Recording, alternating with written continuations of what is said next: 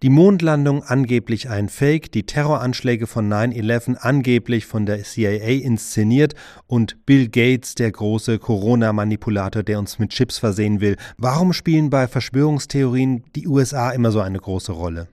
Tausend Antworten. Ich glaube, ein, es gibt zwei Gründe wirklich, warum wir die Amerikaner da immer mit an Bord haben. Das eine ist wirklich natürlich der große Einfluss der USA weltweit. Verschwörungstheorien sind Machttheorien.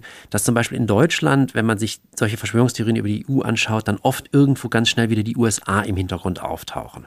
Und das andere ist natürlich dann der Einfluss der amerikanischen Populärkultur. Wir kennen halt alle die Hollywood-Filme, wir kennen alle die populären amerikanischen Romane. Dan Brown, Robert Ludlum. Oh, das ist halt was ganz anderes. Wir lesen nicht so viel französische Romane oder bulgarische Romane und von daher assoziieren wir das halt ganz natürlich immer irgendwie mit den Vereinigten Staaten. SWR Wissen. Tausend Antworten.